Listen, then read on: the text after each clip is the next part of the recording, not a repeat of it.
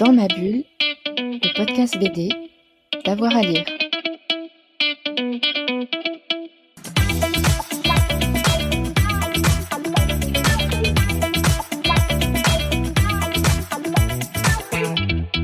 Bonjour à tous et à toutes, bienvenue dans ce nouvel épisode de Dans ma bulle, votre podcast 100% BD avec avoir à lire. Et j'ai mon complice Thomas Bonicel aujourd'hui avec moi. Thomas, bonjour. Salut Jérôme, salut à tous. Alors c'est vrai que régulièrement tu nous parles des adaptations euh, de films en bande dessinée. Là on va faire un petit peu l'inverse hein, puisqu'on va parler d'une bande dessinée dont il y a eu un film euh, juste avant. Euh, c'est Coraline, une bande dessinée de 2008 par Greg Russell. et pourquoi tu as choisi cet album Coraline, cette histoire à la base de Neil Gaiman? Écoute, moi qui aime beaucoup le, cinéma, je me suis dit tiens j'ai vu une bande dessinée dans les, dans les, voilà, à la librairie et je me suis dit, tiens, Coraline, tiens, le film, le film d'Henri Selick de, de, 2009, euh, en stop motion, là, tout, euh, tout gothique, noir et blanc, bon. Euh, et puis j'ouvre, j'ouvre la bande dessinée, ça n'a rien à voir, donc ça attise un petit peu ma curiosité. je découvre deux choses.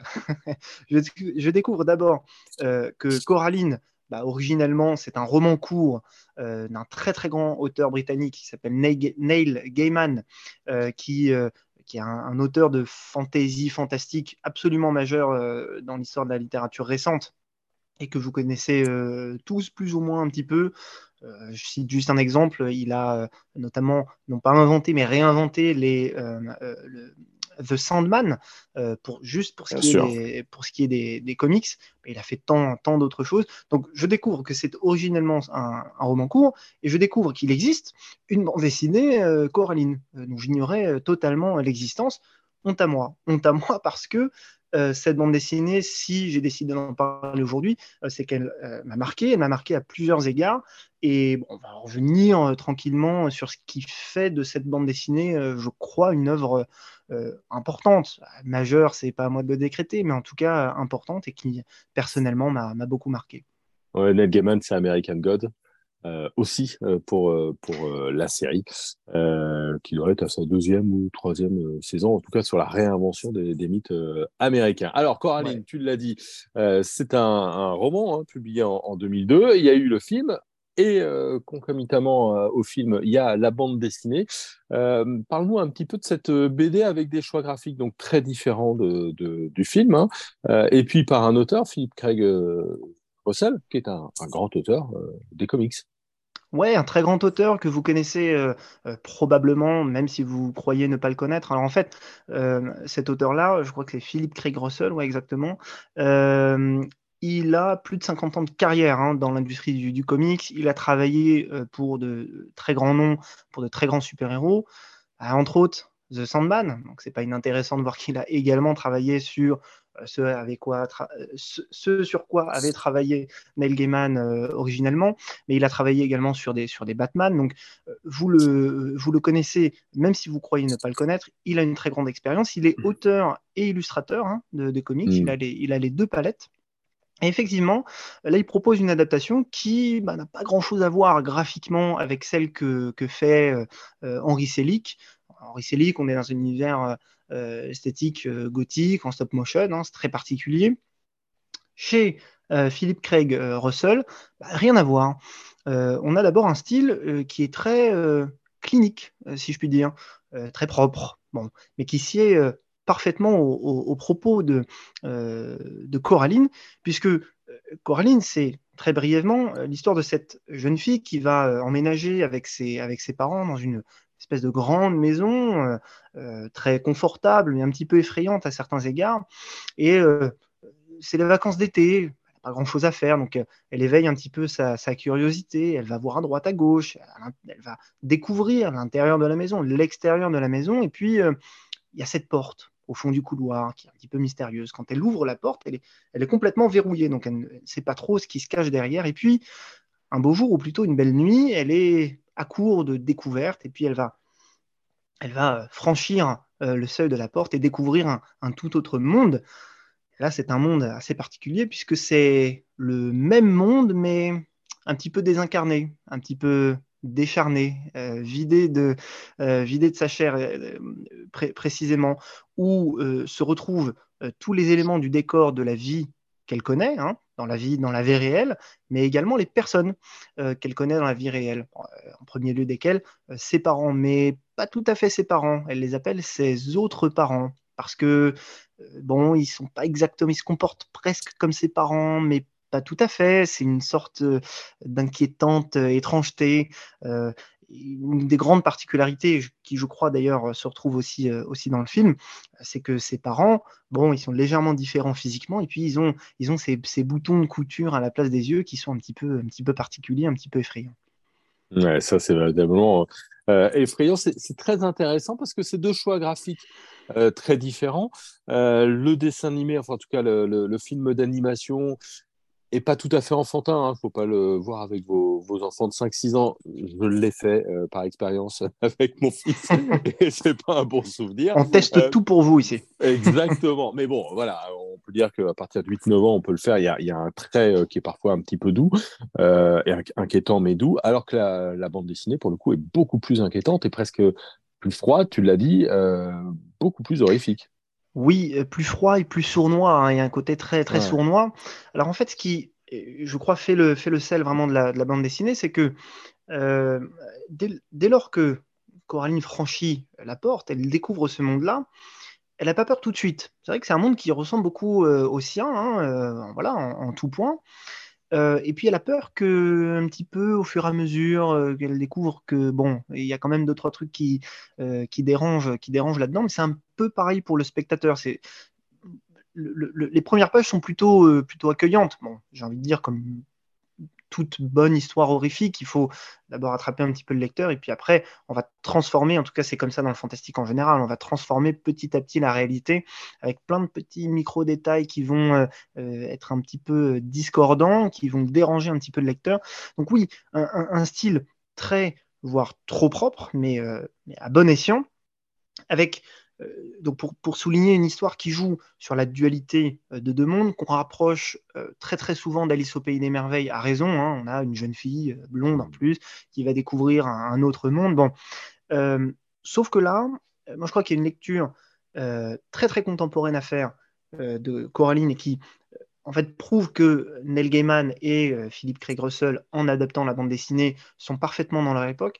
C'est que je crois que le grand thème euh, de, la bande dessinée, mais ce n'est pas moi qui crois d'ailleurs, c'est plutôt explicite dans, euh, dans l'œuvre, c'est qu'il faut éviter de, refuser l'ennui qu'on suppose improductif.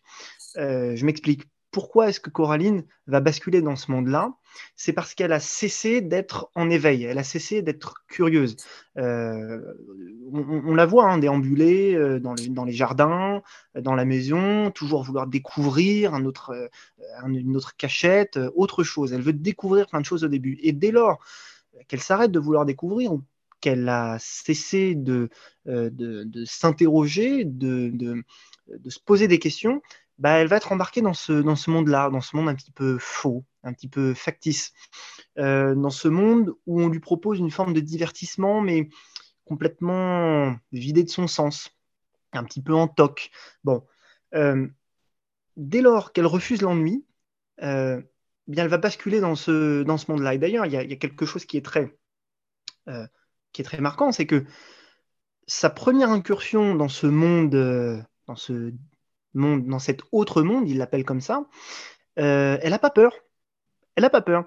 Euh, tout ce qu'elle veut, c'est euh, être divertie, c'est découvrir de mmh. nouvelles choses. En tout cas, découvrir avec des guillemets. Elle croit découvrir en tout cas de, nouvelles choses. Et que fait, on va dire, pour pas trop en dévoiler, que fait le méchant de l'histoire pour la maintenir dans ce monde-là, pour la maintenir captive dans le mauvais sens du terme, bah, c'est de, la, de la divertir, de, de faire des jeux avec elle, c'est de jouer avec elle et de lui montrer euh, tout plein d'amour et qu'elle l'aime et qu'elle est importante. Bon, euh, évidemment, tout ça, ce n'est que du faux, du factice, et elle va s'en rendre compte, évidemment, petit à petit, mais évidemment, quand on essaie d'en sortir, c'est une toute autre histoire.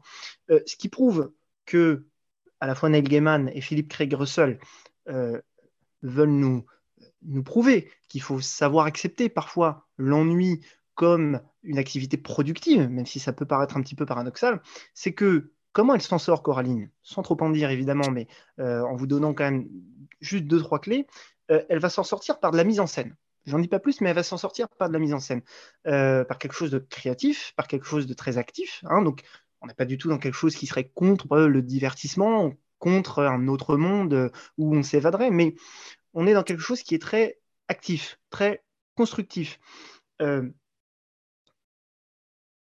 Tout le propos euh, de la bande dessinée, c'est de savoir tirer le meilleur de l'ennui. Hein. et donc, euh, in fine, de créer, en tout cas c'est ce qui semble être dit, et la créativité est donc, est donc à l'honneur. En tout cas, ce qui est certain, c'est que l'œuvre prône un divertissement actif et le fait d'être toujours en éveil. Quand on s'arrête d'être en éveil, quand on s'arrête d'être curieux et quand on s'arrête de savoir s'ennuyer, eh bien, on tombe dans un monde un petit peu, un petit peu faux, un petit peu trouble. Bon, Thomas, c'est le moment où je me la pète un petit peu, euh, ah. parce que j'ai eu le bonheur euh, d'interviewer Neil Gaiman à la sortie du livre en, 2003 à, Paris. Non, mais ça va tout à fait dans. ouais, c'était un chouette moment dans, dans un hôtel parisien. Euh, mais ce qu'il disait, il faisait évidemment le, parallèle avec Alice euh, au Pays des Merveilles. Il parlait évidemment de l'ennui. Et il disait aussi que euh, il y avait sans doute dans le monde que visite euh, l'héroïne une volonté de persister. Parce que dans Alice, il dit à la fin de l'histoire, le monde s'écroule tout simplement parce qu'il n'y a plus rien à y faire. Euh, c'est-à-dire qu'à partir du moment où l'irruption de l'héroïne dans ce monde euh, fantasmagorique, eh ben c'est terminé, elle rentre chez elle, le monde s'écroule et donc il faut maintenir son attention un peu plus. Ce qui est assez rigolo, c'est que cette version-là, c'est pas tant l'idée de savoir si euh, l'héroïne va grandir, si l'héroïne va accepter l'ennui, que l'irruption d'un fantastique qui a besoin mm. de la réalité pour, euh, pour survivre lui-même. Tu vois. Et, et, je trouve que ça rentre bien dans ce que fait aussi Neil Gaiman, même dans American Gods, la recréation de dieux qui, s'ils ont beaucoup de croyants, existent et sont puissants. Et si tout le monde les oublie, finissent par, par disparaître. Il y a une sorte vraiment de volonté de l'imagination créer la réalité. Ouais, c'est pas mal du tout. Mais c'est ouais, plus, plus, non, mais plus qu'intéressant. Mais Neil Gaiman, il revisite beaucoup. Je crois que bah, c'est pas pour rien que c'est à lui qu'on demande de euh, réinventer The Sandman. Je parlais de The Sandman euh, tout à l'heure, mais il existait, il préexistait. Hein. Je sais plus si c'est dans les années ouais, fin 80, début de 90. On va lui demander de, de réinventer The Sandman. Je crois qu'il est impliqué sur après 75 épisodes de The Sandman, un truc comme ça, un truc complètement fou. Bon, euh, juste pour terminer sur Neil Gaiman et pour euh, vraiment prouver que c'est quelqu'un de plus qu'important, je crois qu'entre 2002 et 2004, trois fois de suite, il a un prix Hugo. Alors, prix Hugo, c'est un peu l'équivalent, euh, enfin, en tout cas dans mon esprit, du prix Goncourt euh, aux États-Unis pour le fantastique et les littératures de l'imaginaire. Bon, voilà. Bah, meilleur roman en 2002 pour American Gods, on en a parlé. voilà. Meilleur roman court en 2003 pour Coraline. Voilà. Et meilleure nouvelle courte en 2004 pour Une étude en verre, que je, que j'avoue, je, je ne connais pas, mais enfin, ça, ça, se pose là. Et donc, ouais, pour revisiter les, les, les, grands mythes, je crois qu'il n'y a pas vraiment d'équivalent. Hein. Ouais, ouais. Et puis, il y, a, y, a, un truc aussi sur le livre, hein, ce qu'il disait, c'est qu'il y avait une autre lecture entre les enfants et, les parents. Euh, mm-hmm. Les adultes euh, lisaient ça comme un conte horrifique et les enfants comme un roman d'aventure. Parce que les enfants savent que Coraline s'en sort à la fin. Et que du coup, ah. ils voient eux les, les, péripéties. Alors, mon fils à 5 ans les a pas vus. Hein. Lui, il a, juste, euh, il a juste eu peur des boutons à la place des yeux, évidemment. Ah, mais c'est flippant. Hein. Ouais, mais du coup, sur cette double lecture, est-ce que ça peut s'appliquer aussi à la bande dessinée? C'est-à-dire que qu'on soit adulte ou qu'on soit enfant, on n'y voit pas tout à fait les mêmes choses. Bah, écoute, il faudrait que je le, je le relise avec, euh, avec d'autres yeux. Moi, je l'ai vu. Alors, je l'ai vu en tant qu'adulte, donc euh, je, je, le prends bien parce que ça veut dire que j'ai grandi. Mais, mais euh, non, c'est évidemment en tant qu'adulte un conte horrifique. Je pense que ce que tu me dis là s'applique parfaitement à la bande dessinée aussi, précisément parce que elle n'est pas du tout inquiète, Coraline. Hmm. Du moins au début. Alors, évidemment, au bout d'un moment, elle se rend compte, mais elle est jamais, euh, elle est jamais affolée. Alors, quand il y a une scène de violence et que l'autre mère, euh, effectivement, là, ou, l'autre père vont, euh, vont commettre des violences ou vont essayer de commettre des violences à son égard, bah là, elle va s'enfuir, elle va paniquer un petit peu, mais elle est toujours très calme. globalement, elle est extrêmement calme, alors que je crois que ni aucun adulte, ni aucun enfant ne serait calme dans cette situation-là. donc oui, je crois que ça s'applique particulièrement bien, cette, cette vision-là. Et alors, évidemment, il n'y a qu'un seul personnage qui n'est pas dédoublé dans l'histoire, bah, c'est elle-même. Donc, bon, est-ce que c'est dans sa tête? Bon, j'en sais rien finalement, peu importe. Mais ce que l'enfant, lui, verrait, c'est effectivement qu'elle va juste découvrir d'autres trucs. Et bah, c'est bien que, ouais, c'est pas vrai, quoi. Ouais, ok, c'est une, une, bonne vision. Je vais le relire. Hein. Là, tu m'as titillé, je, vais le relire. ouais, c'est une, une, autre vision euh, à voir. En tout cas, Coraline, c'est intéressant parce que deux choix graphiques euh, différents par rapport ah euh, au film. c'est un one-shot, ça n'a pas du tout vieilli. C'est encore disponible, hein. ça a été réédité chez oui, Delcourt. Oui. Euh, en 2018, donc euh, il n'y a pas si longtemps que. Je l'ai vu dispo, euh, je l'ai vu dispo en français, en anglais aussi. c'est dispo chez Bloomsbury mm. et en français aussi, je crois. Donc ouais, il y, a vraiment moyen de, de, de, se faire plaisir et de, et de redécouvrir Coraline. Oui, en plus, c'est Neil Gaiman qui fait le, le, scénariste en, en, même temps. Merci beaucoup, Thomas. Mais de rien, Jérôme. Merci à tous. Voilà, donc vous avez compris, lisez Coraline, euh, voyez le film, lisez la bande dessinée, lisez le roman. Ah bah, il faut tout, tout faire, puis acheter les posters, mettez-les dans vos chambres. Exactement, c'est vraiment, c'est vraiment une histoire euh, parfaite euh, et importante. Merci à vous qui nous avez écoutés, toutes et tous, vous êtes de plus en plus nombreux, ça nous fait bien plaisir, n'hésitez pas à vous abonner de façon à ne louper aucune émission, et en ce moment on en a deux ou trois par semaine, pour euh, Dans ma bulle. Allez, c'est terminé pour aujourd'hui. Bonne journée à tous et toutes et on se retrouve très vite. Dans ma bulle, le podcast BD, d'avoir à lire.